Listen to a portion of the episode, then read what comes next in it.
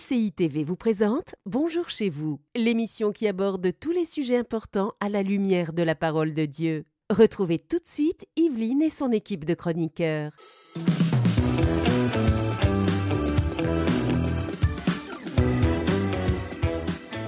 Bien bonjour à tous et bienvenue dans Bonjour chez vous. On termine cette belle semaine qu'on a eue, des thèmes très très riches, des thèmes qualitatifs et on termine avec un sujet super important. On parle d'abus spirituels aujourd'hui, comment reconnaître les abus, les détecter et surtout comment ne pas en être victime. Alors aujourd'hui c'est une émission mise en garde que j'aborde aujourd'hui avec Eladj et Nadine. Hey, Hello.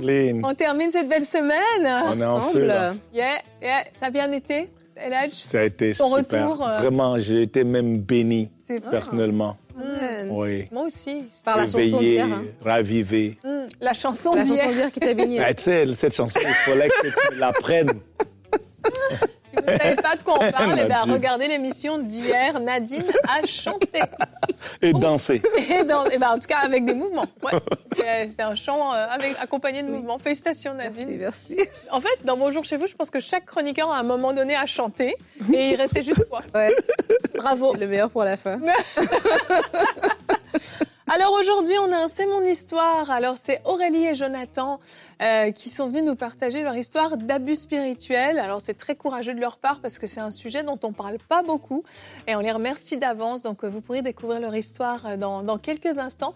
Mais avant ça, on va voir comment détecter les abus spirituels dans la pensée du jour.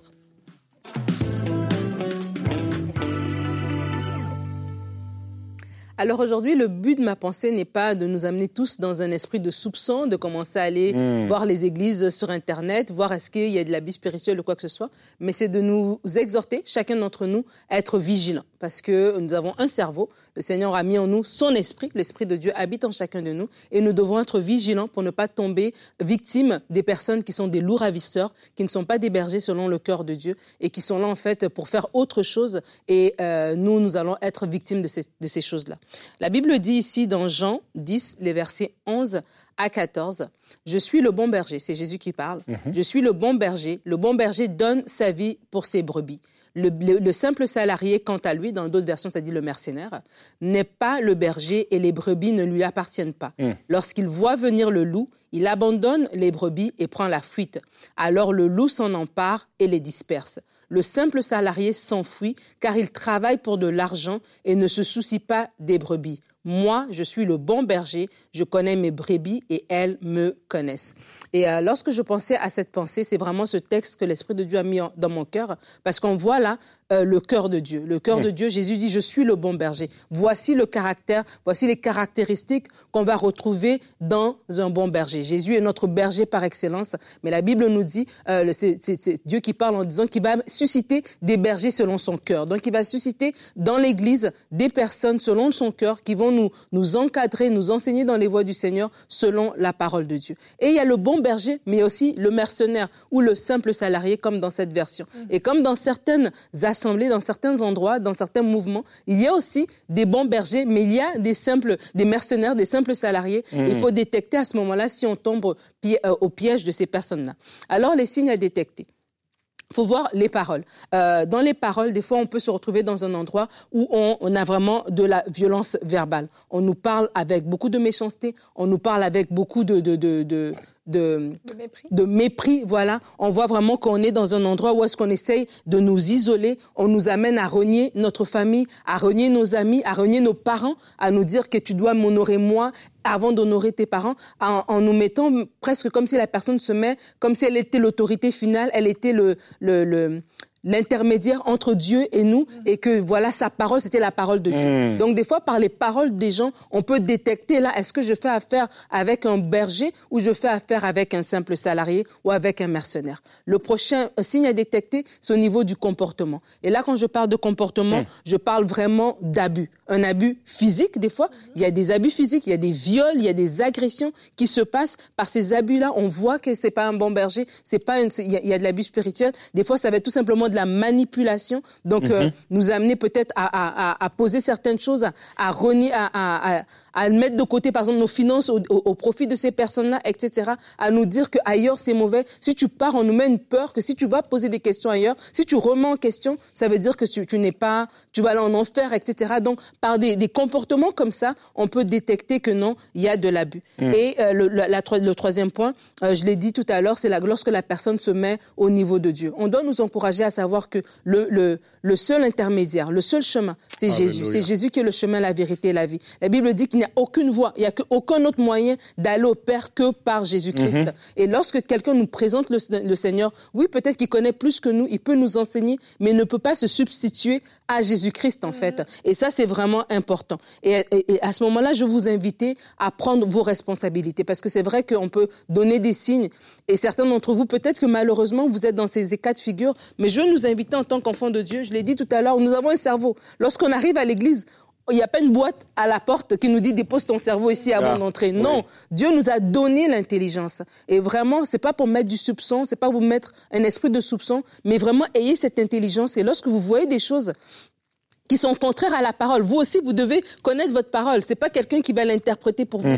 Vous aussi, vous devez connaître la parole. Oui, vous êtes enseigné dans l'église et nous respectons les autorités, mais à la maison, vous lisez la parole. Et lorsque vous lisez la parole, on a fait une émission sur la sagesse, ben, l'esprit de Dieu est en vous, l'esprit de Dieu vous conseille également. Donc, quand vous voyez des choses qui sont bizarres, qui sont contraires aux écritures, etc., par des paroles, par des comportements, par des actions, c'est le moment de, de se ressaisir et dire, Seigneur, est-ce que malgré moi, je suis en train de me retrouver dans un, dans un, état, dans un endroit où je ne devrais pas et de prendre les bonnes décisions par rapport à cela. Wow. Merci Nadine, Bravo. très très belle pensée. Et euh, j'enchaîne tout de suite avec notre verset du jour qui va exactement dans, dans la direction de ce que tu as apporté. Matthieu 7 au verset 14. Méfiez-vous des prétendus prophètes. Ils viennent à vous en vêtements de brebis, mais au-dedans, ce sont des loups voraces. Et j'aimerais vraiment vous attirer votre attention sur le fait que les pasteurs, les, les prophètes, les apôtres, ou je ne sais quel nom vous pouvez utiliser, les extra-bishops, sont avant tout des hommes. Ils ne sont pas Dieu, en fait. Et on, on- on met des fois les hommes de Dieu, les femmes de Dieu sur un tel piédestal que oui, comme tu l'expliquais dans ta pensée, Nadine, leur parole devient la parole de Dieu dans nos vies. Et on peut nous demander de faire, mais n'importe quoi. C'est comme si on avait perdu tout bon sens, en fait. Oui. Et on accepte des choses sans utiliser notre discernement à se dire, mais est-ce que c'est vraiment quelque chose de correct que je fasse ça J'ai entendu des femmes, euh, tu parlais de viol, et je veux en parler parce que c'est une réalité. Tu parlais de viol, et certaines femmes ont été violées par leur pasteur sans même savoir qu'elles étaient violées, parce que d'une certaine manière, on leur fait croire qu'elles sont consentantes. justifié. Oui, que c'est une Ouais. bonne chose, que c'est comme ça qu'elles vont obtenir Ouais. leur guérison, leur délivrance. Ah, leur Non, impartation. Il faut appeler un viol un viol. Un pasteur qui vous dit il faut que je couche avec toi pour que tu vives une, une transformation, que tu sois guéri ou je ne sais quoi, c'est un viol, c'est pas normal. Et il y a énormément de choses comme ça qui, sous le couvert de quelque chose de spirituel, parce qu'on spiritualise l'acte, il devient saint, il devient beau, il devient noble. Non, Hein, quand on parle d'abus, ce sont des choses graves et il est important de les dénoncer. Bien sûr, Nadine, c'est Vraiment, je suis contente que tu aies commencé ta pensée comme ça. On veut pas mettre cet esprit de méfiance, de tout soupçonner, mais il faut pas être naïf non plus. Et on a vraiment besoin, en tant que chrétien, en tant qu'enfant de Dieu, d'utiliser notre discernement, la connaissance de la parole de Dieu pour savoir ce qui est bon et ce qui ne l'est pas. C'est vraiment aussi simple que ça, en Ouais. fait. Euh, J'aimerais vraiment dire merci pour ce thème parce que euh, il y a une pandémie de déception qui est en train de courir dans le corps de Christ et qui fait beaucoup de dommages. Euh, lorsque tu arrives dans une place où un pasteur change ton nom Mm. sans consulter tes parents, je, je peux juste imaginer que ma fille Raphaël vient à la maison et elle me dit il y a un prophète qui m'a dit à partir de maintenant tu t'appelles euh, Jacqueline ou- ou quelque chose de plus puissant. Mais euh, non, vous devez savoir que l'autorité la plus grande dans la vie d'une personne, c'est ses parents, ce n'est pas le pasteur. Il y a des limites dans lesquelles nous devons fonctionner, même si tes parents ne sont pas sauvés. Même s'ils ne sont pas sauvés. Alors, parce que la- les, pasteurs doivent savoir quelle est leur zone d'opération. Tu n'es pas un financier, ah, tu n'es pas un psychologue, tu es un berger. Alors, le verset que tu lis dit, parce que le berger a donné sa vie. Aujourd'hui, on met une pression sur les gens de donner leur vie pour les bergers. Oui, Ce n'est pas le sang d'une brebis qui a sauvé le monde. C'était le sang d'un berger qui a sauvé. Le sacrifice doit venir des bergers, pas de la brebis. Ça, c'est un point important. Lorsque tu te retrouves dans une place où il faut consulter ton pasteur pour tout, s'il dit non, c'est non. Je lis même pas la Bible, c'est fini. Je n'ai plus d'autres désirs, je suis un robot. Ces paroles, c'est la loi pour moi. Ça, c'est dangereux parce que ton pasteur est un individu comme on vient de l'entendre. Et j'ai vu ça tellement de fois que ça me rend même euh, euh, En en, colère. en colère divine à quelque part. Oui. Changer des noms des gens, dire à une personne, tu ne dois pas marier cette personne. Chacun doit choisir qui il veut marier, parce que ce n'est pas le pasteur qui va marier cette personne. On peut prendre des conseils, mais la décision finale appartient à l'individu. Et c'est comme ça que Dieu fonctionne. Il y a un seul médiateur entre l'homme et Dieu, c'est l'homme Jésus-Christ de Oui. Nazareth. Il y a les abus financiers. On a une place dit, si je ne donne pas ces, ces montants à mon pasteur, je ne vais jamais réussir. Alors finalement, chaque fois que quelque chose nous arrive, au pays, j'ai manqué de respect. Écoutez, moi j'étais musulman, on a grandi sous la loi. Alors on pourrait être abusé et tu penses que c'est l'honneur ou la soumission aux autorités. Mais à la fin de la journée, nous devons nous soumettre aux autorités, nous devons honorer Dieu, mais pas en dehors de ce qui est circonscrit dans la parole de Dieu. Ça. Ta vie appartient à Christ parce que lui seul a versé le 100%. C'est inacceptable. Vraiment. Et il y a des familles qui sont vidées de leurs finances. Il y a des familles qui sont contrôlées où la femme quitte son mari parce que mon pasteur a dit il faut que je quitte pour le moment parce que tu, tu ne viens pas à l'église ou bien tu ne pries pas. Ça, c'est de la sorcellerie qui est rentrée dans la famille des gens dans le nom de Jésus-Christ. Et ça, c'est inacceptable. Oui. On en parlait avant l'émission, c'est tellement un gros thème. hein. Vraiment, il faudrait en, en le, le, dé- le- le- le- le faire peut-être un, Je pense qu'on a déjà autre parlé forme. une fois de l'abus spirituel, si jamais euh, Oui, nos amis faudrait, aller ouais. voir. Allez voir. Mais en fait, l'abus euh, n'est pas. euh, l'abus ne vient jamais de façon frontale, comme ça, brutale. Il y a d'abord une table qui est mise avant que l'abus ait, ait- ait, ait lieu. Et donc, la table mise, c'est ça qui va permettre, en fait, de faire comme une espèce de barrière. Bien sûr. Parce qu'une fois que la personne va se rendre compte qu'il y a de l'abus, ben, c'est trop tard. Elle est déjà encerclée, elle est déjà enfermée. Et des fois, la table mise va être l'idée d'abord de t'enlever la réflexion. Donc, tu peux pas remettre en question. Tu peux pas poser de questions. Tu peux pas lire la Bible Et pour toi-même et revenir. Donc, on, on, on, on, on, on amène la, la, la, la, la compréhension de la soumission aux autorités ou de la loyauté ou de, oui, voilà, du respect à un niveau Exagéré. exagéré. Oui. Et donc, ça t'amène à toi à ne pas te poser de questions, à ne pas remettre en question. Tu as l'impression, si tu remets la personne en question, c'est comme si tu as remis Dieu en question. Et déjà, donc, quand cette table-là est mise, des fois, parce que quand on parle d'abus, moi, j'entends des gens, des fois, ils pensent abus, oui, le, le, le- l'abus sexuel. Mais des fois, juste le fait que tu ne peux pas réfléchir. Oui. Le fait que tu dois aller à l'école et on te dit non, ne va pas à l'école, sers d'abord. Et tu vois? arrêtes. Et tu arrêtes tes études pour servir à l'église. Mais c'est de l'abus en fait. Mais tu te dis ben moi on m'a pas violé, moi nanana, donc ça veut dire ça marche. Mais c'est on t'a contrôlé. Oui. Si tu peux pas parler à ta famille, si tu n'as pas accès à tes parents, tu n'as pas accès à tes frères et à tes sœurs parce que tu es rentré dans ce système puis on t'a dit ben si tu tu touches avec des gens qui sont pas comme nous, ben, tu te souilles, etc. Donc, il y a tellement de choses qu'on pourrait dire. Trop. Mais le, le- le cri du cœur que moi j'ai, c'est pour les- l'entourage. Si vous avez un membre de votre famille, Oui. que vous voyez que la personne est en train de... Ça commence à vriller, là. La personne ne retourne plus vos appels. Elle est rentrée dans une espèce de sphère, de système comme ça, là, où euh, elle a une compréhension autre. Et des fois, on peut regarder et puis on peut même lâcher. Mais je veux vous encourager à prier pour cette personne-là. Elle ne voit pas ce qu'elle vit, en fait. Oui. Elle est aveuglée. Elle est aveuglée. Pourquoi? Parce qu'il y a une table qui a déjà été mise qui l'empêche de réfléchir au-delà de ça. Et je vous encourager à prier. Je vous encourager à vous tenir à la brèche. Je vous encourager à ne pas mépriser les autorités. Il y a des bonnes autorités, mais malheureusement, comme ce verset nous dit, il y a des loups. Il y a des loups dans la bergerie qui sont là. Et le, qu'est-ce que le berger il fait? Il chasse le loup. Il laisse pas. C'est le mercenaire qui part en courant. Ouais. Le berger chasse le loup. Et je veux vous inviter à ne pas laisser vos membres de famille partir à la dérive comme ça lorsqu'ils sont sous l'emprise de Ouais. je ne sais qui, mais de prier, de ne pas lâcher, de chercher la sagesse de Dieu. On a parlé de la sagesse divine pour aller les chercher et les ramener. Amen, Ouais, amen. Merci, merci. euh, d'avoir partagé ça, Nadine. Et je vous propose maintenant qu'on puisse découvrir le, le témoignage d'Aurélie et Jonathan.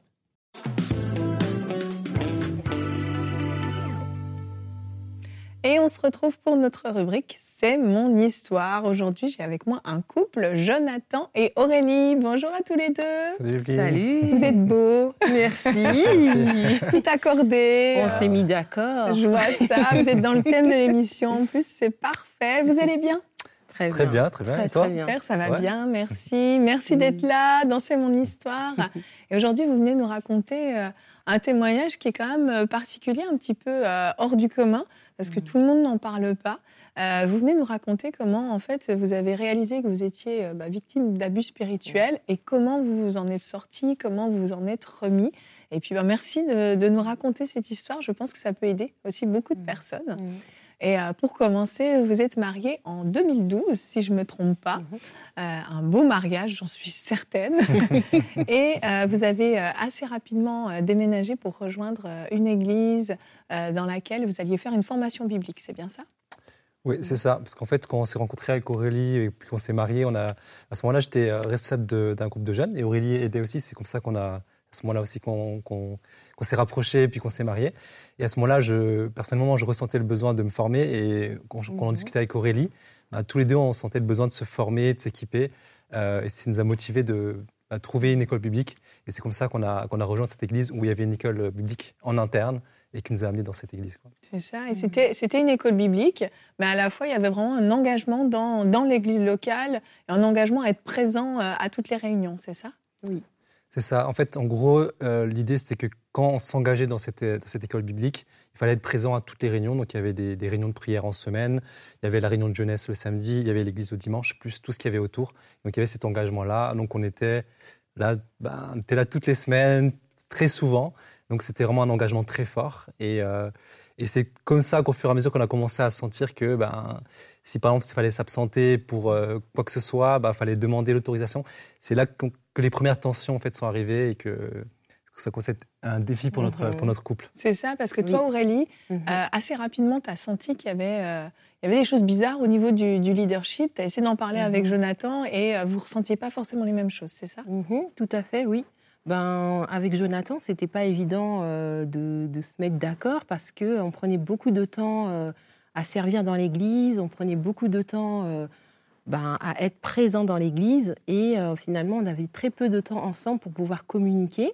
On était comme happés dans, un, dans une spirale où il fallait faire ses preuves, il fallait montrer qu'on était vraiment investis et euh, progressivement, ça a créé des tensions dans le couple. Euh, moi, j'ai commencé à me sentir mal à l'aise par rapport à des, des demandes d'engagement qui, pour moi, me paraissaient excessives. Et, euh, et on n'était pas tout à fait d'accord, Jonathan et moi, sur, sur ce temps qu'on prenait vraiment à être euh, dans l'église. Et, euh, et ça a créé des tensions très rapidement dans le couple. C'est ça, ça, Oui. ça a créé des tensions. Et Oui. puis, euh, parallèlement, vous aviez des, des rencontres des fois avec certains membres de l'équipe pastorale.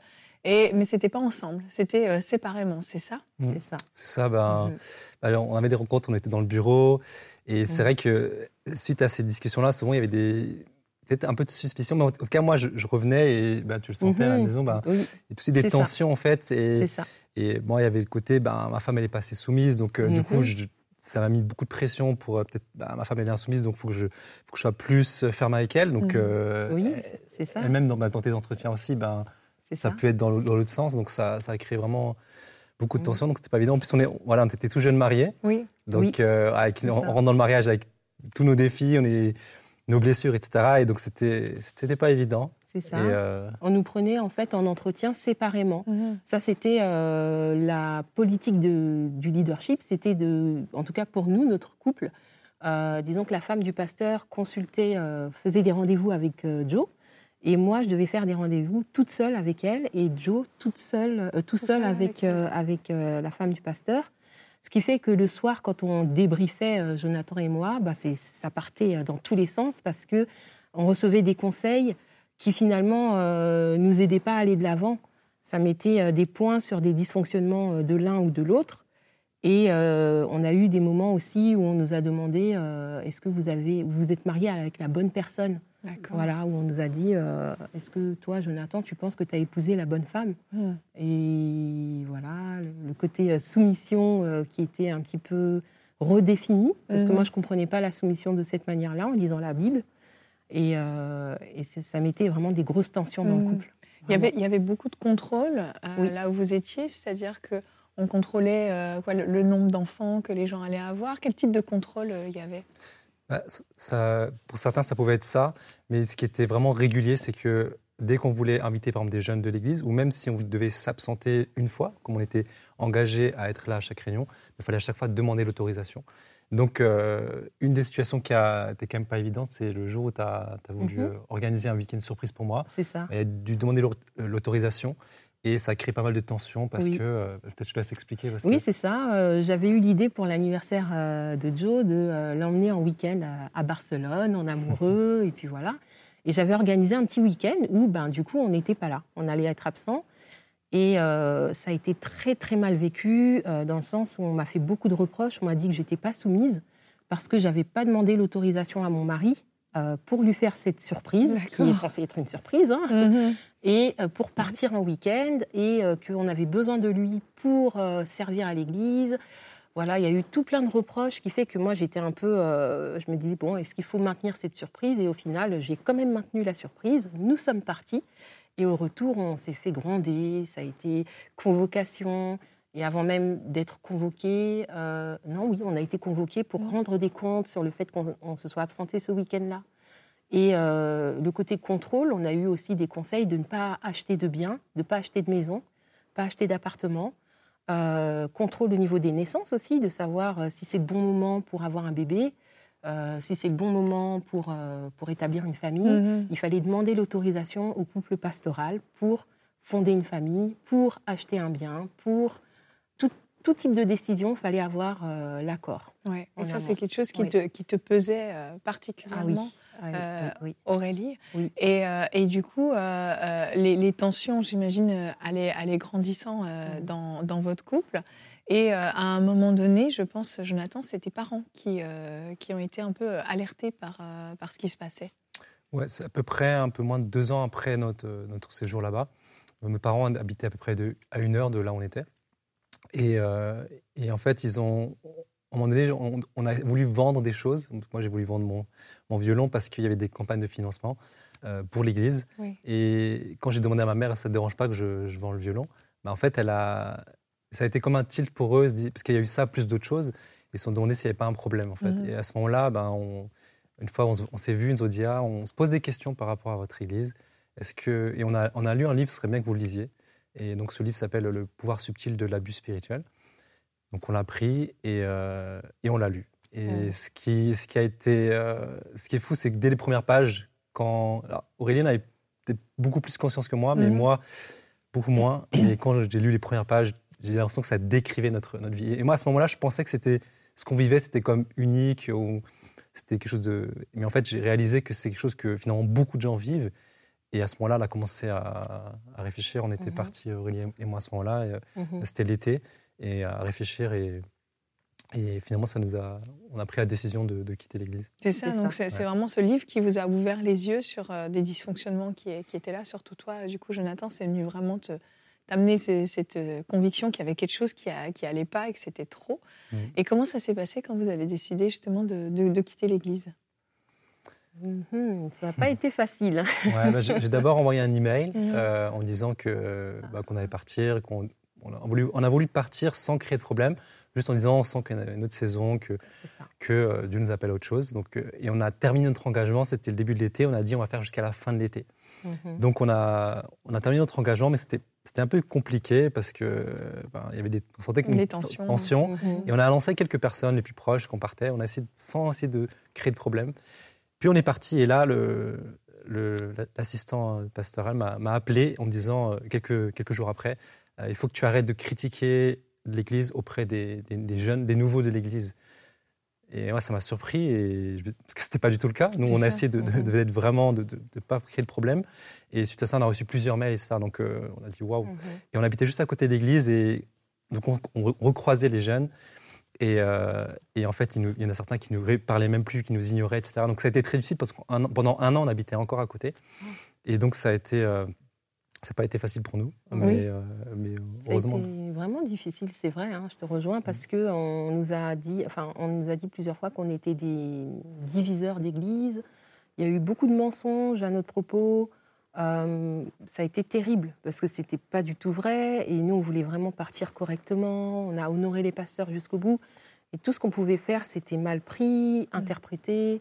Il y avait aussi la loi de l'omerta, c'est-à-dire la loi du silence où beaucoup de, choses se disaient en secret, de la manipulation. Enfin, c'était très compliqué à vivre, très compliqué. C'est ça. et Puis surtout, bah, j'imagine des amis que vous avez perdus, puisque les membres euh, de l'Église n'avaient plus le droit finalement de, communiquer avec vous. C'est ça. Il y avait comme vous n'existiez plus. Tout à fait. On a été rayés du jour au lendemain. Et ouais, c'était pas, euh, pas simple parce que pendant ces deux années-là, on était tout, le temps, tout le temps ensemble. C'était vraiment dans une bulle et vous perdu tous ses amis. Donc, euh, ça doit pas être évident. Et vous êtes parti après ça aux, États-Unis pour une période de reconstruction. Euh, vous êtes parti combien de temps là-bas?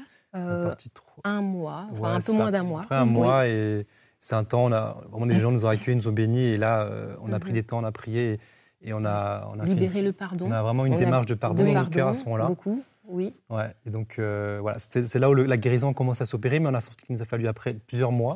Mais ça, ça a été un moment fort où on a senti que Dieu vraiment nous a fait du bien. Et de sortir du contexte, ça nous a vraiment fait du bien. Oui, et, aussi, euh, on a, excuse-moi Joe, on a réalisé que on avait quand même euh, dans nos cœurs comme une soif. On est arrivé dans un système euh, parce qu'on avait comme une soif aussi d'aller plus loin avec Dieu, une soif, mais qui était un peu démesurée, un idéal. On courait après un idéal. Mhm. Et c'est ce qu'on se disait. Hein, surtout moi, en fait, c'est-à-dire que quand j'étais leader jeunesse, c'est comme si au fond je cherchais une méthode euh, pour réussir à faire en sorte que les jeunes soient en feu. Et, là, on arrive dans une église où on voit les jeux, les jeunes, qui on a l'impression qu'ils étaient à fond, tous à fond pour Dieu. Et du coup, je cherchais cette méthode-là, en fait. Et du mm. coup, on est comme, je tombe à la fond dans le piège. Et pour moi, c'était moins évident qu'Aurélie de voir le problème parce que je cherchais comme cette, cette méthode-là, en fait. Et c'est là aussi, j'ai conscience que moi-même, je devais comme ouvrir les yeux, que c'était pas ça que je devais chercher, parce que c'est Dieu, en fait, c'est le Saint-Esprit qui touche les vies, c'est pas une méthode, en fait. Voilà, c'est ça. On est tombé dans ce piège-là. Tout à fait. Et après coup, euh, le, pasteur assistant qui vous avait fait des reproches, finalement, euh, t'as rappelé, Jonathan, euh, il avait lui-même ouvert les yeux sur la situation, c'est ça? Ben, Il a déjà eu plusieurs prises de conscience, mais à un moment donné, il y a eu un pasteur qui est venu visiter l'église et qui a commencé à, à dire qu'il y avait peut-être des problèmes. Et lui, il a commencé à avoir des prises de conscience. Il y a eu une enquête. Et suite à ça, en fait, il y a eu toute une enquête qui a été lancée. Et, et donc, il a ouvert les yeux. Les, il, a, il était très influent. Les autres jeunes, en fait, ont commencé à ouvrir les yeux. On a commencé à recevoir plein de demandes de pardon mm. des différents jeunes. Donc, euh, donc c'est sûr que ça nous, a, ça nous a fait du bien. Mais nous, on a tout de suite dit, bah, vous êtes déjà pardonné. On a déjà fait le travail de pardon dans nos cœurs. Et, euh, et, ouais, donc ça. c'est ça. Et finalement, donc les, pasteurs ont été, euh, ont été retirés de leurs fonctions euh, pour, pour mettre d'autres pasteurs à la place. Donc l'Église a pu continuer, mais de manière finalement plus saine. Et vous, vous avez pu vous reconstruire, vous avez pu faire confiance à nouveau, vous engager à nouveau dans une Église aussi après? Ah oui. Oui, vraiment. Ça, ça, a quand même mis un, bah, Oui, ça a mis du temps quand même hein, de refaire confiance. Mais, mais, on a, mais mhm. ça, la guérison a eu lieu et on a pu s'engager dans notre église par la mhm. suite. Et même au niveau du couple, on a. Ça, en fait, Dieu a fait transformer le mal en bien parce que ça nous a aidé à guérir sur des choses. Ça. a mis comme la lumière sur des choses et, et ça a permis d'aller de l'avant. Donc, euh, vraiment, c'est un témoignage que, que, Dieu est fidèle et que, que ça, c'est grâce à sa grâce qu'on est là aujourd'hui qu'on peut témoigner. Amen. Amen. Bah, merci à tous les deux d'avoir euh, osé parler de ce sujet délicat. Merci d'être venus témoigner dans C'est mon histoire. Avec plaisir, merci à toi de nous avoir Merci de nous avoir invités. Merci.